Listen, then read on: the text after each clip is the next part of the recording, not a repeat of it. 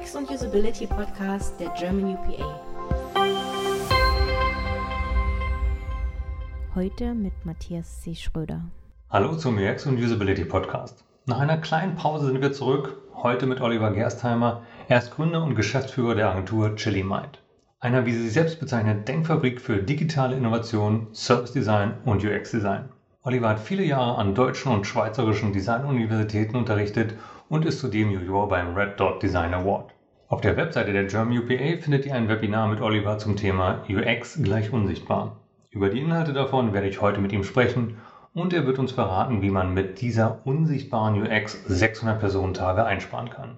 Seine Agentur hat er bereits 2001 gegründet, also man kann sagen, er ist schon ein paar Tage in der UX-Branche unterwegs und auch darüber werde ich mit ihm sprechen, wie sich der Markt für UX-Agenturen und Inhouse-Abteilungen in den letzten Jahren verändert hat. Und wir machen noch eine kleine Zeitreise in das Jahr 2000, also lange bevor es Streaming-Plattformen wie YouTube und Twitch gab oder Apps überhaupt ein Begriff war, hat Oliver bereits schon an Mobile Design geforscht und die Präsentationen ins Internet gestreamt. Aber jetzt erstmal zu den Inhalten des Webinars. Oliver, kannst du mal kurz beschreiben, worum es bei UX gleich unsichtbar geht? Ich glaube, dass, wenn ich jetzt die ganze UX-Branche mir angucke, dass wahnsinnig viel über Methodik diskutiert wird, natürlich auch über Praxisanleitungen. Und dass wir aber am Ende des Tages erstmal ganz konterkariert sagen, wir können ganz viel Bedienflows, Interaction, Layouts, Button, Feedback, Farben, also sehr viel Visuelles eigentlich optimieren.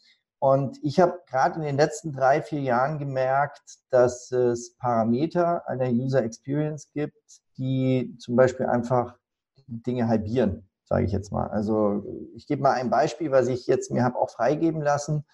Wir haben ein Projekt gemacht für die SANA Compliance und haben juristisches Textmaterial für 45 Minuten Lesezeit bekommen, was die Juristen selber dann nochmal reduziert haben auf ein paar 30 Minuten. Und dann habe ich gesagt, ist euch klar, dass ihr 32.000 Mitarbeiter habt? Und dann haben sie erstmal ganz flapsig gesagt, ja. Und dann habe ich gesagt, ist euch klar, was der Unterschied ist zwischen 15 Minuten und 30 Minuten? Das sind 600 Manntage. Und dann habe ich ganz lange Zeit nichts mehr gesagt, dann war Schweigen am Telefon und dann habe ich gesagt, ich würde gerne gegen Geld natürlich den Versuch unternehmen, den vorhandenen juristischen Text so zu kürzen und visuell aufzubereiten, dass wir auf 15 Minuten kommen.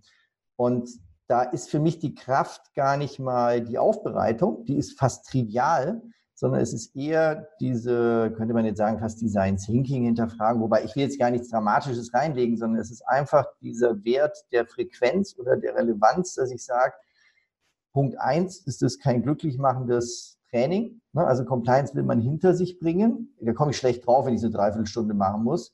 B haben wir dort von der Putzfrau bis zum Chefchirurgen in Krankenhäusern ein wahnsinnig breites Spektrum. Das heißt, die wollen das hinter sich bringen. Und die ganze User Experience, die wir reingebracht haben, also ich sage jetzt mal flapsig gesprochen, bin ich ganz okay zufrieden mit dem Visual Design.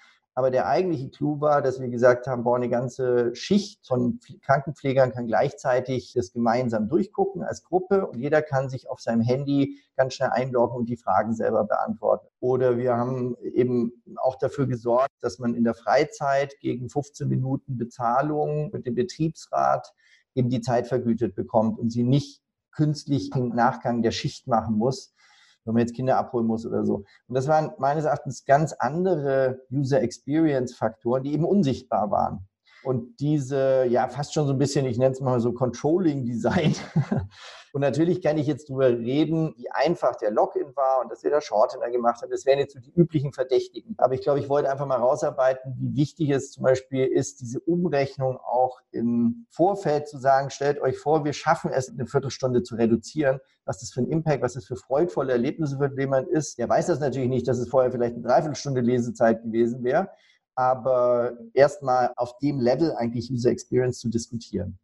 Und das haben wir jetzt gemerkt, dass wir das wirklich in verschiedenen Dimensionen, mal ist es die Reduktion des Contents, mal ist es radikal in den ersten fünf Minuten schon grobe Ergebnisse zu präsentieren, damit die Leute ein bisschen neugieriger werden. Und das waren so Überlegungen, die ich wirklich noch ein bisschen rausarbeiten muss, auch wieso ich den alten Titel, das ist jetzt auch ein Trittbrettfahrertitel, ich selber habe mal bei Lucius Burkhardt studiert und der hat ein sehr radikales Buch 1980 rausgebracht, Design ist unsichtbar.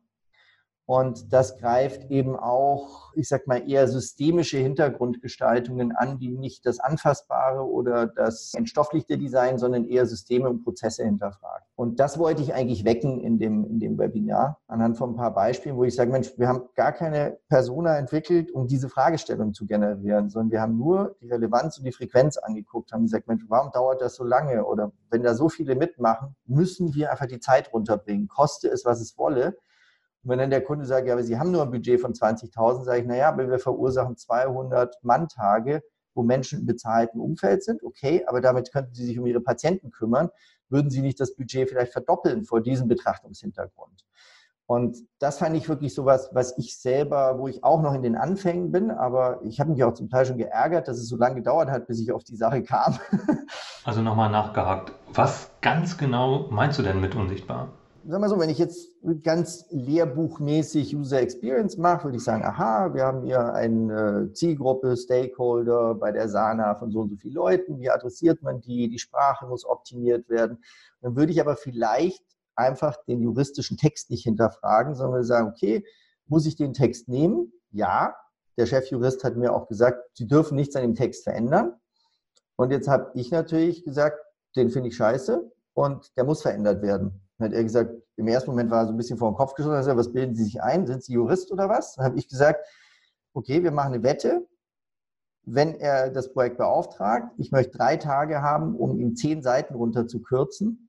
Und ich melde mich nächste Woche. Wenn er das gut findet, machen wir es nach meiner Fasson. Und hat er gesagt, das schaffen Sie nicht. Habe ich gesagt, okay, lassen Sie uns eine Wette machen. Und nächste Woche, es war echt so ein Hardliner, so ein 60-jähriger, 40 Jahre Jurist. Und dann hat er gesagt, okay, Chapeau, ich hätte nicht gedacht, dass sie unsere Texte so leicht bekommen. Ne? Und ich glaube, diese, wie soll ich sagen, dieses Risiko auch des Widersprechens, also es wäre absolut einfacher gewesen, einfach zu sagen, ja, wir geben das Beste und machen eine 45 Minuten. Wir hätten definitiv mehr Manntage verkauft im ersten Moment. Und das ist noch was, was ich wirklich noch ein bisschen klarer rausarbeiten möchte, dass diese Unsichtbarkeit eben vielleicht auch Hartnäckigkeit und klare Zielsetzung bedeutet. Und das Zweite, was daran unsichtbar ist, ist, glaube ich, einfach die Komponente betriebswirtschaftlichen Geldwert und diese EDA-Kosten, also Lebenszeit.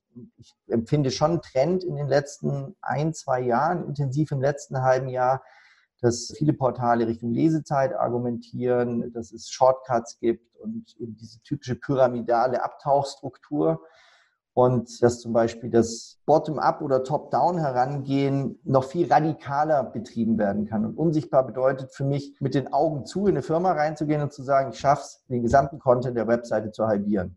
Und jetzt kommt der Clou wieder. Wenn ich 40.000 zu 15.000, ich sag mal 25.000 Webseiten nicht launche, nicht migriere, die überarbeiteten Überschriften und den Rollout nicht mehr machen muss, habe ich so einen hohen Wertbeitrag wieder, dass mein Projekt sich daraus finanziert hat. Also ich habe durch das Kürzen der Webseite und der Argumentation, ob eigentlich die Produktmanager selbst ihre Texte schon mal bis zum Ende gelesen haben, komplett eine ganz andere Denke mit einer ganz anderen Sichtweise auf ein Website-Projekt generiert. Und in, in, im Website-Projekt gibt es 100 Facetten von SEO bis sonst wie die, von Touchpoints bis Lead-Generierung, tausend Sachen. Aber der, die eigentliche Essenz die haben mit drei Agenturen in den letzten zehn Jahren immer Relaunches gemacht. Jede Website war auf ihre Art und Weise schön, aber wir haben immer den gesamten Hausstand wieder mitgenommen. Also jede Website hat nur neue Mäntelchen angezogen und hat nie abgenommen. Also wenn ich es nochmal mit meinen eigenen Worten wiedergebe, also es geht darum, einmal die Sichtweise zu ändern, also das Projekt selber in Frage zu stellen. Geht man das überhaupt richtig an? Dann großer Punkt, was du genannt hast, ist Content es geht nicht um Visual Design, sondern in erster Linie erstmal um den Content. Das ist auch nicht neu, aber es wird halt selten so stark hinterfragt. Ja. Ja, und die Frage ist, ist es eine ungeklärte Kompetenzsituation? In dem Moment, wo ich mir anmaße, als Agentur zu sagen, ich kürze euren Content um 50 Prozent runter, müsst ihr euch gar nicht drum kümmern, schreien alle und sagen, es geht nicht. Das haben alles Fachleute formuliert und sage ich mittlerweile nach 10, 15 von diesen Projekten, wo wir die Dinger wirklich halbiert haben, sage ich doch, es geht. Es geht. Also man muss leider zwei Backen hinhalten, man muss in dieses Vorrisiko gehen, aber danach hat man eine ganz, ganz andere Kundenbeziehung auch. Weil der Kunde natürlich erst denkt, so, oh, der riskiert jetzt eine dicke Lippe. Und ich sage jetzt auch nicht, dass es in jedem Fall klappt. Ne? Also ich glaube, dass eigentlich das Behavior vieler Agenturen schon das ist, der Kunde sagt, mach die 45 Seiten Compliance und dann machen sie die auch hübsch und möglichst optimaler Zugang und Access und toller Ton und sonst die. Aber das Grundkonstrukt, das Corpus Delicti wird nicht hinterfragt. Ne? Und das ist eigentlich so ein bisschen das, was ich stimulieren würde. Du hast jetzt schon sehr viel über das Verhältnis zwischen Kunden und Agenturen gesprochen. Du selber hast ja deine Agentur schon 2001, soweit ich weiß, gegründet. Somit hast du 18 Jahre lang gesehen, wie sich jetzt der Markt verändert hat. Ich denke mal, 2001 war eine Inhouse-UX-Abteilung noch sehr selten. Wenn du jetzt mal zurückblickst auf die vergangenen Jahre, wie hat sich denn der Markt geändert?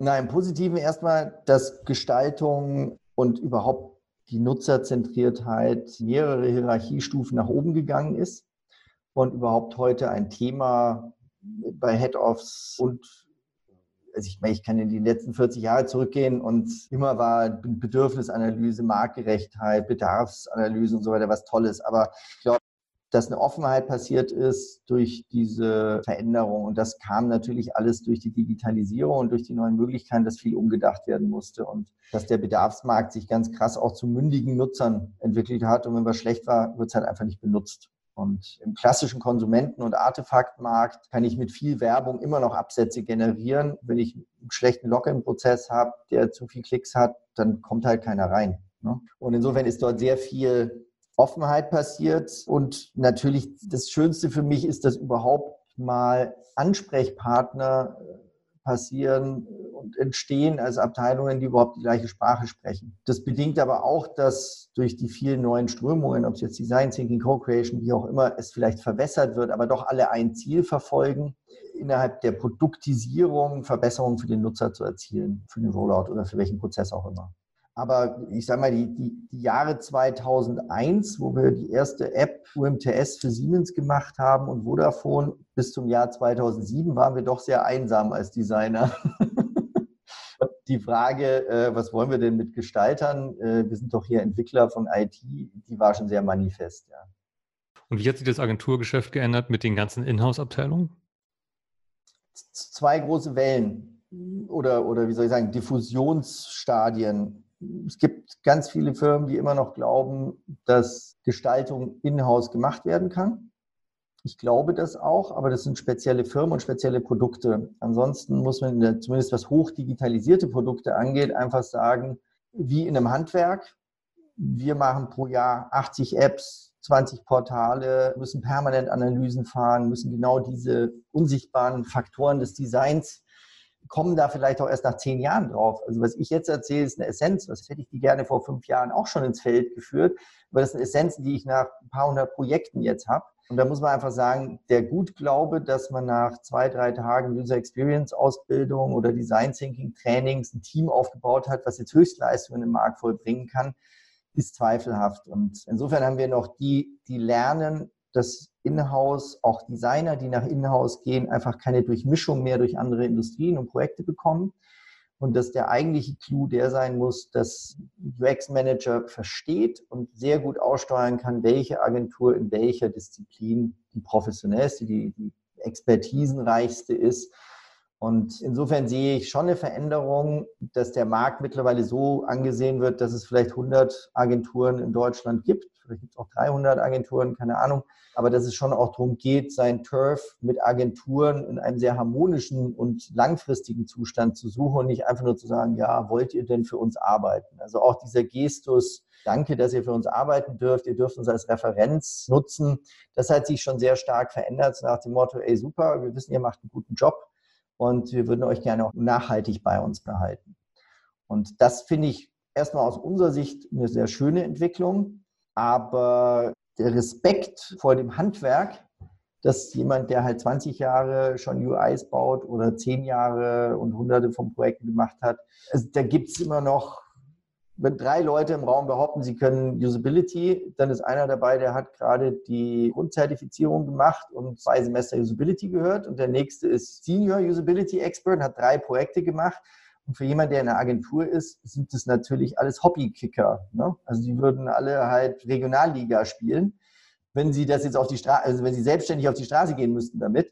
Und da ist immer noch so ein Akzeptanzgap, habe ich manchmal den Eindruck. Und ich glaube, dass wir auch lernen müssen, als Gestalter mit solchen Metaphern ins Rennen zu gehen, dass einfach ein Sternekoch jahrzehntelang sein Handwerk angewendet hat und das kontinuierlich und immer noch mit in der Küche steht. Und dass es nicht einfach nur mit Let's Talk Usability und 100 Begrifflichkeiten und Buzzword-Schleudern getan ist oder ein paar Touchpoint-Lead-Generierungsmechanismen.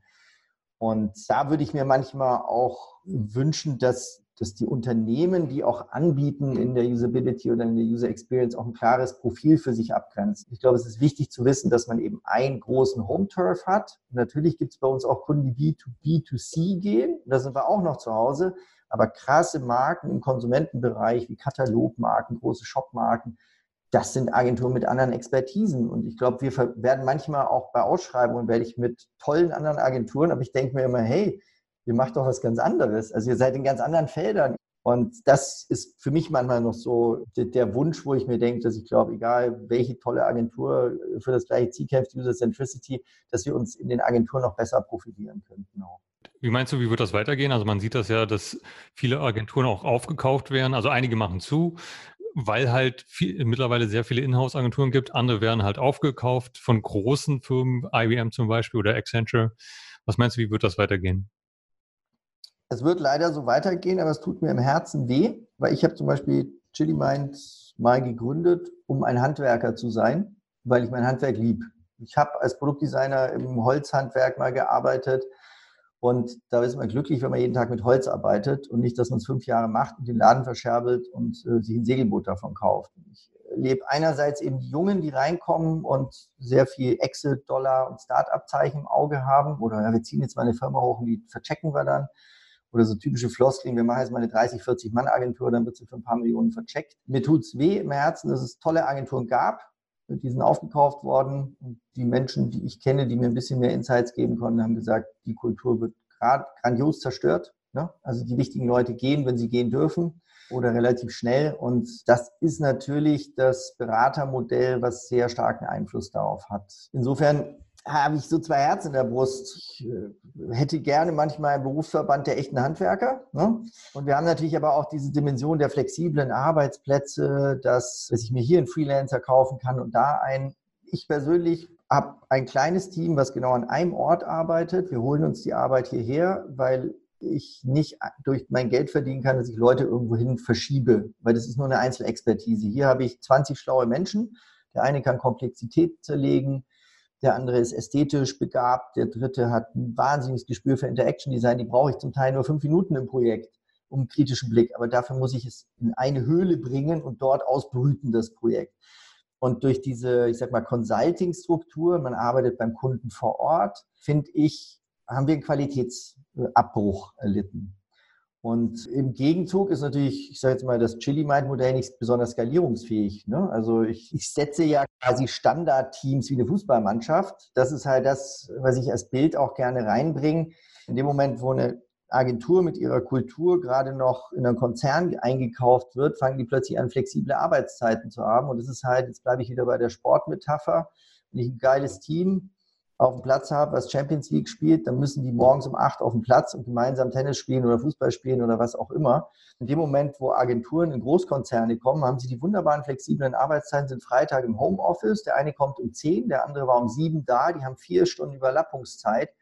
Und das bringt schlechtere Qualität in Neugestaltungsprojekten. In Skalierungsprojekten, in Salesprojekten kann ich das alles frei einteilen. Aber wenn ich kollektive Intelligenz für Problemlösungen brauche, brauche ich Gleichzeitigkeit, wie im Sport. Ein gutes Team wird nur gut, nicht wenn einer zu Hause auf dem Sofa sitzt und sagt, ja, ich habe euch laut geschaltet, wenn ihr Basketball spielt. Das geht nicht. Und das wird häufig, finde ich, missachtet oder das ist auch die Rechnung ohne den Wirt gemacht, wenn ich Agenturen einkaufe. Es wird einfach drüber gestülpt. Ne? Eine Accenture oder eine McKinsey oder wer auch immer Agenturen kauft, prägt die natürlich. Gar nicht mal bewusst. Ne? Aber sie verstehen tief nicht, was eigentlich Entwurfs- und Problemlösungshandwerk ist. Das ist, als ich gegründet habe mit Chili Mind und wir Mobile Application Design damals als Video gestreamt haben, äh, haben wir eine Einladung zu Roland Berger bekommen, direkt nach unserem Ding, ob wir nicht für sie arbeiten sollen. Und dann hat mir der Roland Berger Partner damals gesagt, was können Sie, was wir nicht können? Und dann habe ich gesagt, wir können entwerfen, wir gehen in den Raum rein und wissen nicht, wie die Lösung ausschaut, aber wir haben visuelle Möglichkeiten und Prototype- und Ausprobiermöglichkeiten, um halt nach Fuzzy Logic, nach Trial and Error uns immer näher an eine Problemlösung ranzurobben. Und das ist meines Erachtens bis heute noch so, dass egal wie wortgewandt Berater sind, aber sie haben nie ein Modell 1 zu 10 gebaut. Sie haben Lego und Playmobil-Modelle gebaut, aber sie haben nie wirklich vom Rechner gesessen und haben gemerkt, was es bedeutet, Kisten zu schubsen, Harmonien zu erzeugen, Pattern zu erzeugen, sondern das ist für sie ein Einkaufshandwerk. Das kaufe ich mir dazu, wenn die Strategic Lighthouse Leute zu Ende sind. Und ja, insofern glaube ich, ist es Learning auf mehreren Seiten. Ich bin begeistert, wie viele Menschen mittlerweile das Thema hochfahren, aber die Qualität ist meines Erachtens an vielen Stellen verbessert worden, beziehungsweise werden zum Teil einfach die falschen Experten an den falschen Stellen eingesetzt. Ne? Und du hast es jetzt schon mehrfach erwähnt, äh, du hast dich sehr früh mit Mobile Design befasst.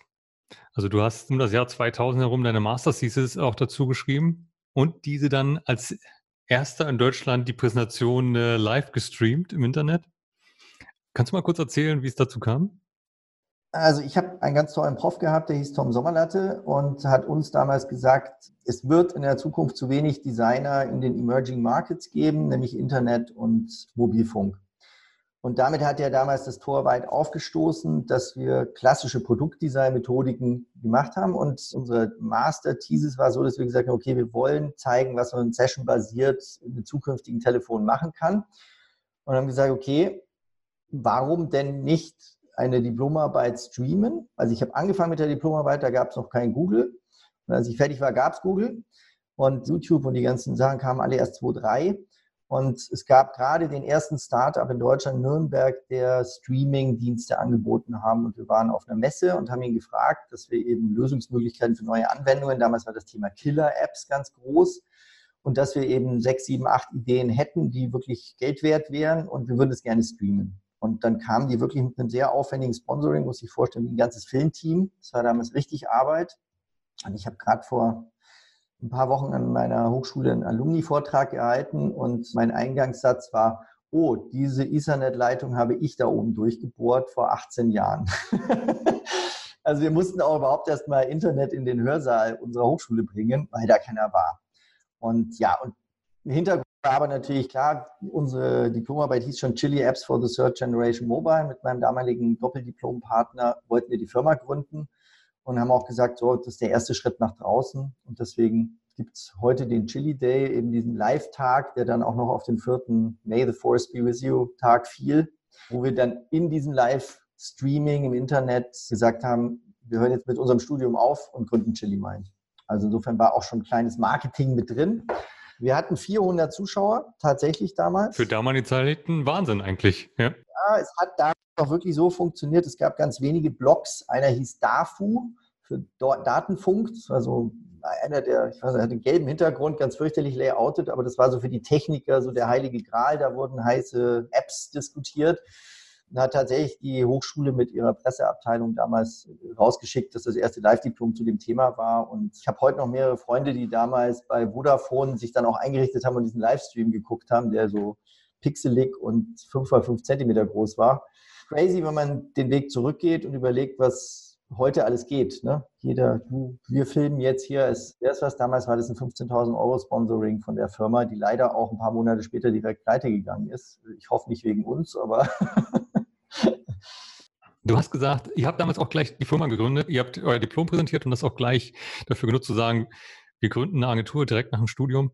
Und ihr hattet ja auch mobiles Design oder allgemein mobile Themen als Schwerpunkt. Aber 2000 oder 2001, das war ja lange bevor wir von Apps überhaupt sprachen. Was waren denn eure ersten Aufträge? Also wie vorhin schon gesagt, die einzigen, die damals zugeguckt haben, waren Telekom-Firmen. Also die Deutsche Telekom hat zugeguckt, Vodafone hatte zugeguckt, eine Quam damals noch hatte zugeguckt, die hatten auch Lizenzen erworben, war eine Münchner Firma, die relativ schnell auch wieder vom Tableau verschwunden ist. Mehrere Banken hatten zugeguckt und wir hatten dann auch nach dem Livestream verschiedene Einladungen bekommen, zu erklären, es war die große erste Bubble, wo, wo die Reise hingeht. Aber unsere Auftraggeber, man muss ganz ehrlich sagen, aus den ersten fünf Jahren Chili Mind hat nie was das Licht der Welt erblickt.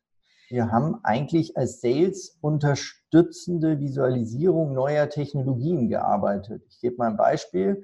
Siemens war Hersteller der UMTS-Schränke. Muss man sich so groß vorstellen wie eine, also die hießen Middleware-Schränke, IMS-SIP und waren so groß wie eine Telefonzelle. Und Katar und die Emirate waren sich uneinig, warum sie so viel Geld für UMTS-Infrastruktur ausgeben sollten. Und wir haben Application Catalogs und Potenzialfelder explizit, also Sales unterstützende Visualisierung dieser, dieses Technikkolosses gemacht und waren schon auch ein relativ wichtiger Punkt in den Pitches, weil natürlich amerikanische Anbieter, andere Anbieter da waren, warum soll man jetzt von Siemens UMTS kaufen? Und da war eben wichtig zu verstehen, was ist überhaupt Session-basiert? Die Telefonleitung und jetzt kann ich plötzlich äh, ganz neue Dinge machen. Man kann chatten, man kann daten, man kann streamen, man kann so, und den haben wir immer kleine Steckbriefe, haben ganze Ideenkataloge mit 120, 130 Ideen sehr systematisch erhoben. Über Ideenfindung haben sie visualisiert. Da waren zum Teil auch wirklich tolle Projekte dabei. Wir haben zum Teil eben auch kulturspezifische Apps entwickelt, damals zum Beispiel für den Koran oder für die Gebetsgeschichten, dass eben Kompassausrichtungen sind, in welche Richtung ich beten kann und haben uns eben sehr auf die Zielgruppe dann auch eingelassen. Aber es waren quasi Zukunftsvisualisierungen, die so zeitweise für die Technologie zu früh waren, weil sie natürlich erst vier, fünf Jahre später überhaupt sinnvoll nach der WAP und in die Edge-Ära rübergehend von den Datenverhältnissen machbar waren. Aber insofern glaube ich, dass auch immer noch ein Part ist, Technologien zu visualisieren. Wir haben es heute mit VR oder mit Prototyping in die Zukunft oder bei Robotik. Was wird uns das Ganze bringen? Also ich glaube, dass das auch ein Potenzialfeld ist, nicht nur die laufenden Technologien zu übersetzen in Bedürfnisse. Und ja, und insofern interessanterweise, ich hatte gerade ein Gespräch mit einem damaligen Freund mittlerweile von mir, der damals auch gesehen meinte, eigentlich hätte Chili Mind die Agentur sein müssen, die mit fünf Jahren Vorsprung Apps entwickeln. Als es dann in die App-Skalierung ging, hätten wir eine der größten sein können. Und wir haben dann gesehen, dass plötzlich 100 Agenturen anfangen, Mobile Apps zu machen und blieben auf der Planungsseite und haben wieder die nächste Technologie uns genommen, haben Augmented Reality Apps, VR-Apps weiterentwickelt und sind aber auf den großen Mainstream-Zug quasi stapelweise Apps dann in den Markt zu entwickeln, gar nicht aufgesprungen. Vielleicht ein Fehler, ich weiß nicht, aber wir waren nicht unglücklich damit. Alles klar. Oliver, das waren sehr spannende Einblicke. Also herzlichen Dank für das tolle Interview. Bis bald zum unsichtbaren User Experience erkunden. Und wenn ihr jetzt Lust habt, euch das Webinar von Oliver anzuschauen, dann könnt ihr dieses über germanupa.de finden. Abschließend nochmal kurz was in eigener Sache. Nach unserer kleinen Podcast-Pause habe ich jetzt Unterstützung für die Produktion bekommen. Das heißt, wir machen dieses jetzt im Team und ich darf Frede begrüßen. Sie wird ab jetzt den Schnitt und Postproduktion machen und damit ist gewährleistet, dass wir jetzt wieder regelmäßiger erscheinen werden. Wenn ihr Anregungen habt, was wir anders oder besser machen können, dann schickt einfach eine formlose E-Mail an ms@germanupa.de. Unter allen Einsendungen verlosen wir einen Gutschein für ein Produkt eurer Wahl im German UPA Shop. Wir freuen uns sehr auf eure E-Mails, wie gesagt, einfach an ms@germanupa.de. Vielen Dank vorab. So, jetzt aber genug gelabert. Euch noch einen entspannten Tag und bis zum nächsten Mal.